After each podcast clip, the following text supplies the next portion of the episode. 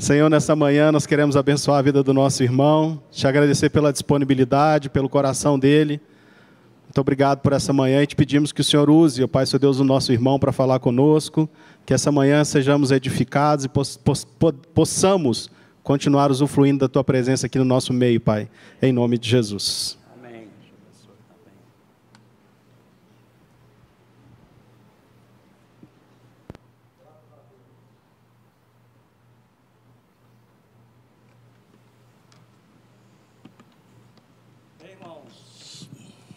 É, graça e paz. Acho que a maioria aqui tem um compromisso de almoço hoje com as mães, não tem? Não é isso? então, a gente vai, a gente vai liberar vocês para esse almoço no tempo adequado.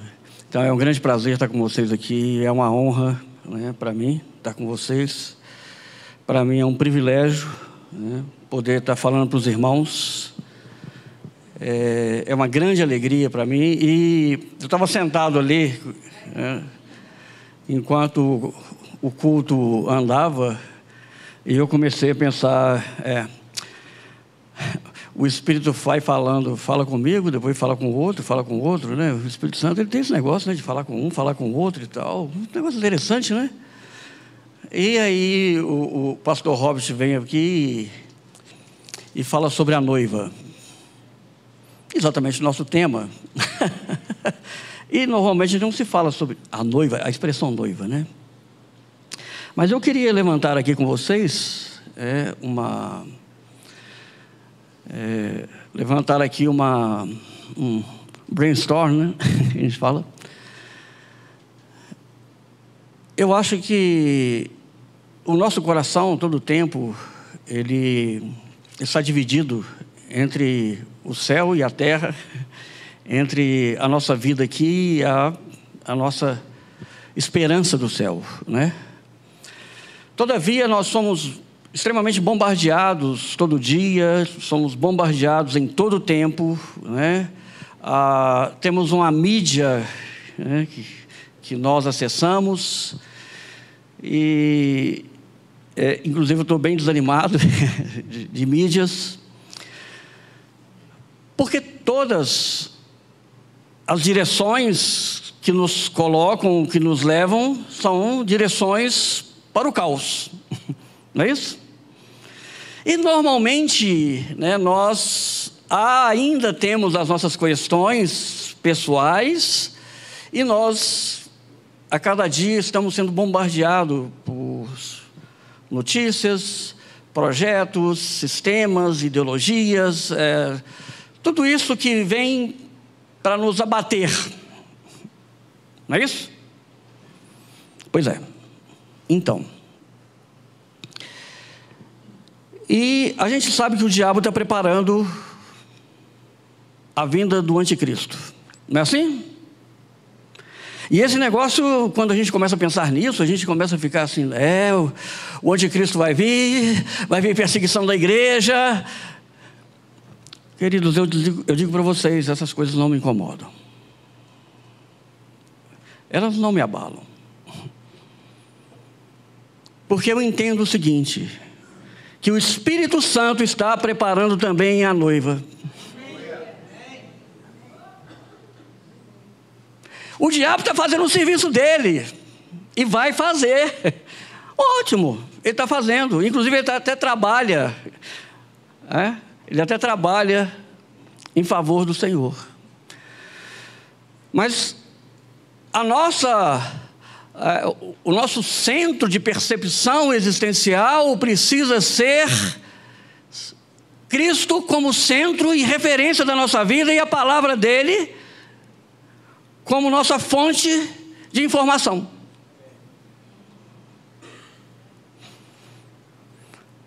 Eu não julgo os irmãos por estarem atribulados, angustiados, e Jesus disse que sim, que nós iríamos passar por aflições desse mundo, iríamos ser perseguidos. Mas, e aí eu pergunto: como é que aqueles irmãos tiraram força lá atrás para encarar o leão, sabendo que aquele leão ia os devorar? A convicção de fé que aqueles irmãos tinham, isso proporcionado pela comunhão entre os irmãos que viviam juntos em todo o tempo, um edificando o outro. Foi o que aconteceu ali na igreja de Atos, quando a igreja começou. Os irmãos estavam juntos, todo o tempo, unidos, não tinham por si ou para si próprio aquilo que possuíam, mas repartiam entre os irmãos. Essa era uma prática da igreja lá. Eles eram um. Né? E eu fico imaginando também algumas situações de, de, livros que normalmente a gente lê, né? de, de, de episódios que, se, que ocorreram, onde alguém dizia assim: nega Jesus, ou nós vamos matar seu filho. Aí, mãe. Aquela mãe disse o seguinte: mostre-me alguém maior do que o meu Senhor. Aí eu vou. Nós sabemos o sentimento de mãe. Nós sabemos. Nós sabemos o sentimento de pai. Mas o que eu quero trazer para os irmãos, queridos, é o seguinte: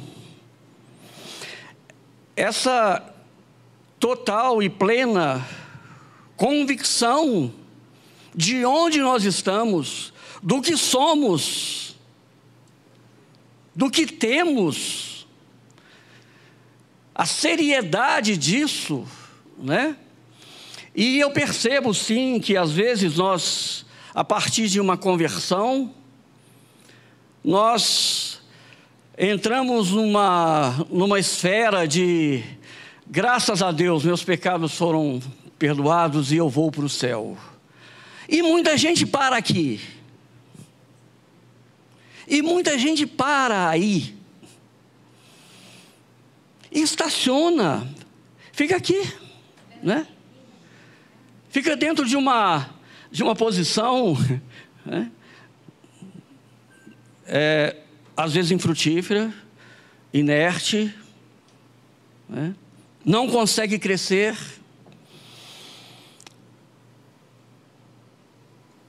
Queridos, é,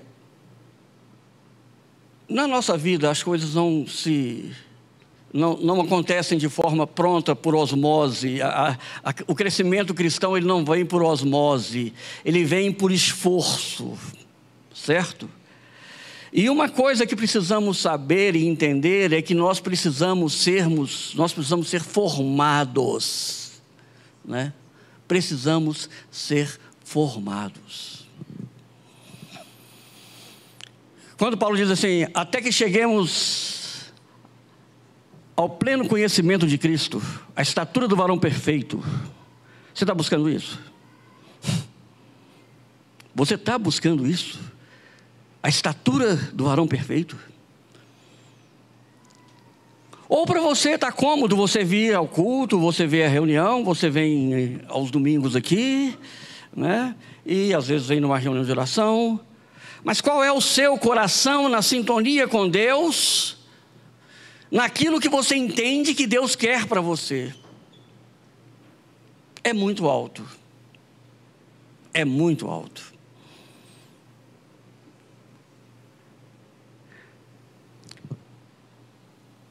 Quando nasce uma menina, ela é mulher? Quando nasce um menino, ele é homem? Como é que é isso? Não. Não. Quando você tem uma menina, você tem que formá-la. Você tem que ajudá-la a ser uma boa dona de casa, né? Eu lembro da minha esposa dizendo para minha filha: Eu morro, mas eu faço você ser uma, uma dona de casa. É. Eu morro, mas você vai ser uma dona de casa. E minha, minha filha hoje é uma dona de casa. Excelente. Quando meu filho nasceu, eu apresentei aos irmãos na comunidade, né, onde a gente reunia. E ali eu fiz uma entrega, falei, Senhor, está aqui, meu filho, e ele vai servir ao Senhor. Queridos, eu trabalhei incessantemente dia e noite para formar o caráter do meu filho, para que ele fosse um homem de Deus. Eu não estava preocupado se ele ia ser um médico, um administrador, um advogado ou coisa nenhuma. O meu desejo pleno era que ele fosse um homem de Deus. Porque foi para isso que nós fomos chamados. Você não foi chamado para ser advogado, você não foi chamado para ser médico, você não foi chamado para nada disso. Você foi chamado para ser um sacerdote na casa do Senhor. Não existe outra função para você, querido. Você é advogado, você está advogado, você está médico, mas você é um discípulo de Jesus fantasiado de médico, de, de advogado, de administrador, seja lá o que for. Eu sou um psicólogo, estou psicólogo. Agora, a minha função dia e noite é a edificação da minha casa, da igreja, dos irmãos. Essa é minha função 24 horas por dia eu não posso abrir mão disso. Porque meu trabalho estressa, meu trabalho me mata.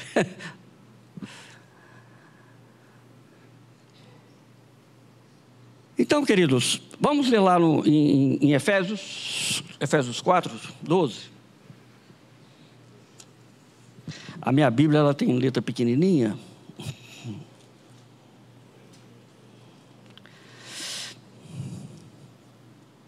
Aí diz assim, olha, é, vamos lá para o 11. É, Efésios 4, 11. E ele mesmo concedeu uns para apóstolos, outros para, pastor, outros para profetas, outros para evangelistas, outros para pastores e mestres, com vistas ao aperfeiçoamento dos santos para o desempenho do seu serviço. Essa palavra aqui que vem agora, para a edificação do corpo de Cristo.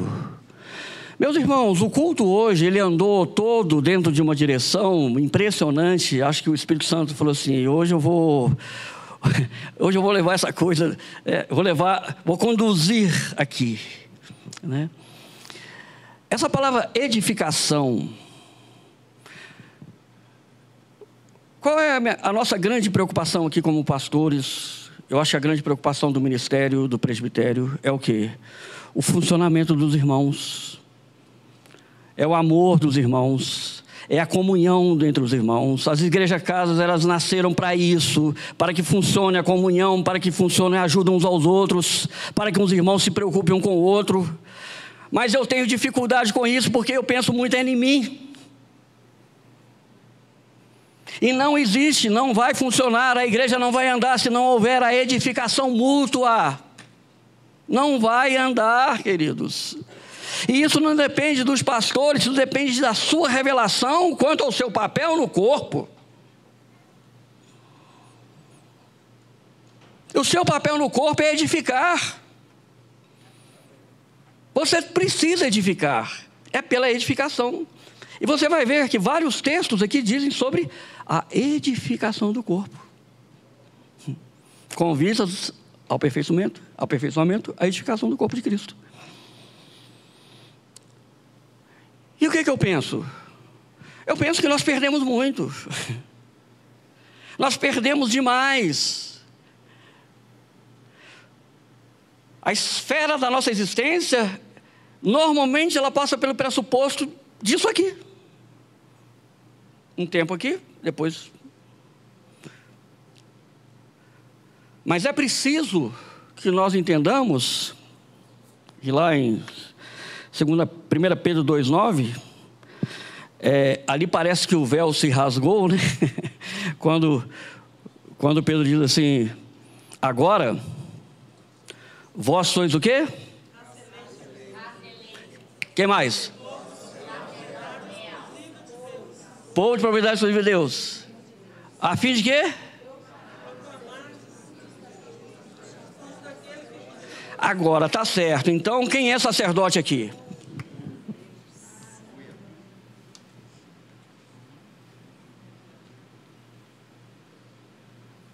De novo, quem é sacerdote aqui?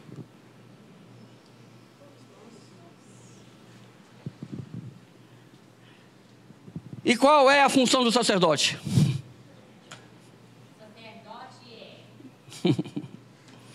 Queridos, ele, ele recebe de Deus e traz.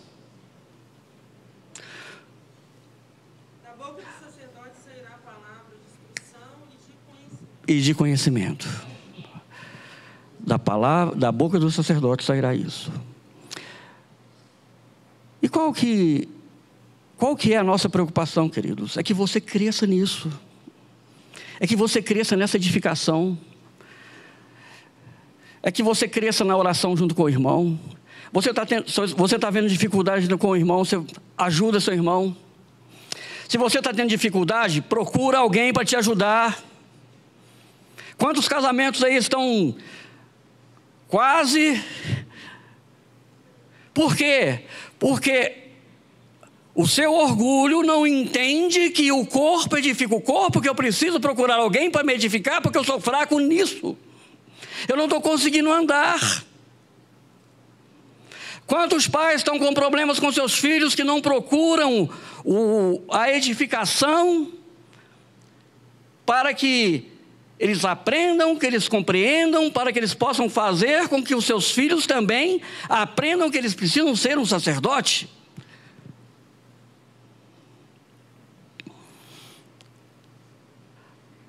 Irmãos, é sério. A questão da edificação do corpo, dos irmãos se edificarem mutuamente. Jesus, ele precisou nos salvar, certo? A salvação é um a salvação é a forma de Deus que Deus teve para nos conduzir ao reino. Ele precisou nos salvar primeiro para depois nos fazer santos. Então ele nos salva e nos faz santos, certo? Com um propósito. E esse propósito é sermos uma família, é sermos filhos dele, é comungarmos com ele, é andarmos junto com ele, é andarmos juntos uns com os outros, e principalmente relacionamento.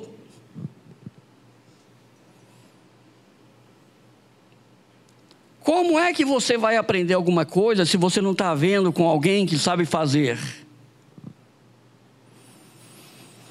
Formar, formar custa tempo, custa, custa tempo, queridos. E Jesus nos deu uma ordem também mínima, que a gente vai, a gente vai é, perguntar também, né? Quando Jesus disse assim, ide, portanto, fazer discípulos de todas as nações, ensinando-os, é, é, batizando-os, né? E ensinando-os a guardar todas as coisas que eu vos tenho ordenado. Certo? Quem está fazendo isso? Levanta a mão. Ok. Você está preocupado com seu irmão? Você está preocupado com aquele que chegou na comunidade, aquele que chegou aqui, e você vai fazer, eu vou pegar esse cara e eu vou formar, eu vou pegar essa mulher, eu vou formá-la, eu vou pegar esse homem aqui e vou fazê-lo homem. Está aqui os, os irmãos aqui que chegaram a hora e descobriram, nós precisamos fazer homem. nós precisamos cooperar.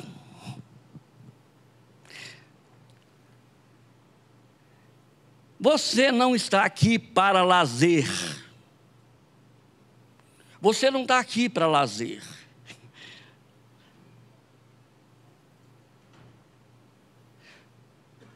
Se nós começarmos a prestar atenção na vida de Cristo, na vida do Senhor, a gente morre de vergonha.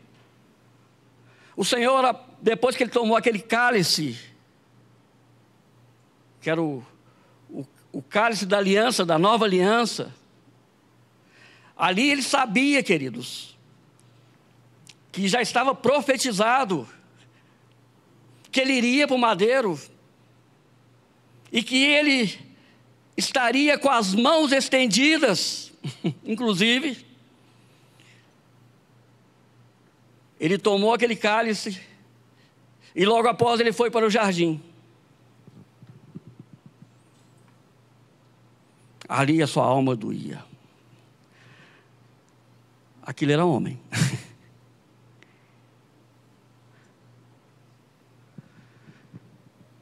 por sua causa e por minha causa. Mas eu sou egoísta.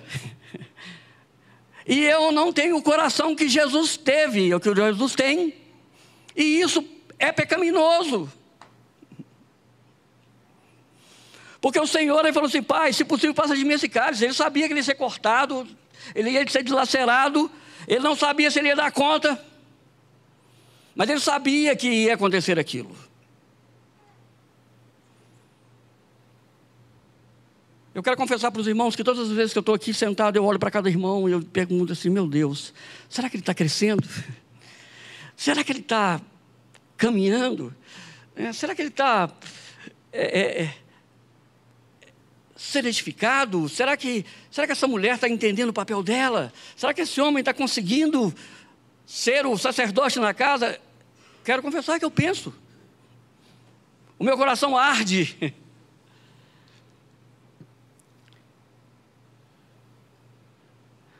Meus irmãos, não é hora de pensarmos em nós. Tem uma historinha tão engraçada. Você já viu a, quando você mata uma galinha, você corta o pescoço dela e sai andando?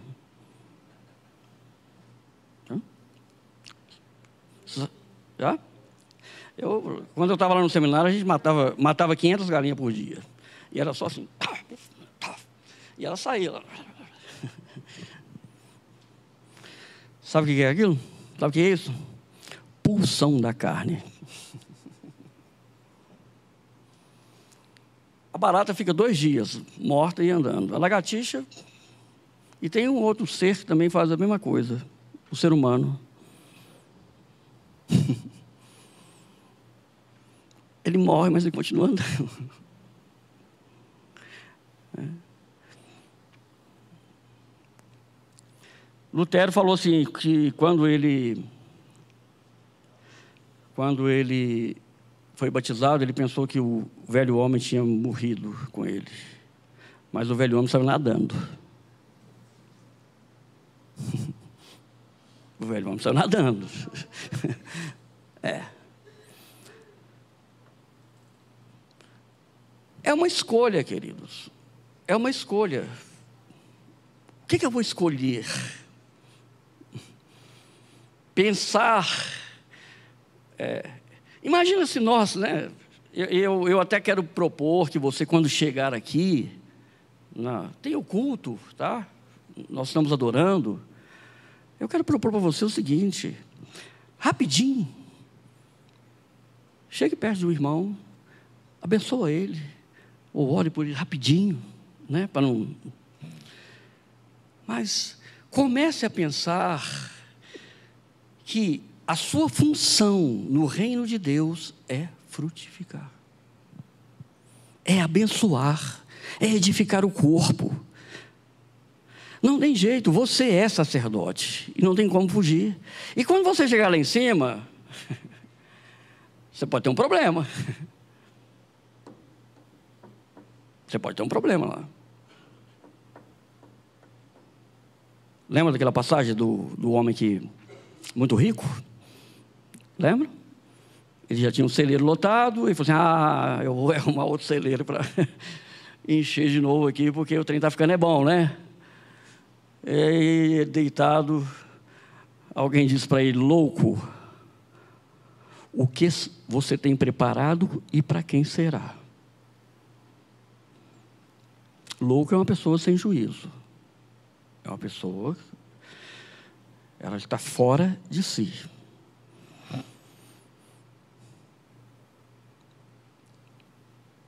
Meus irmãos, vamos nos concentrar no modelo.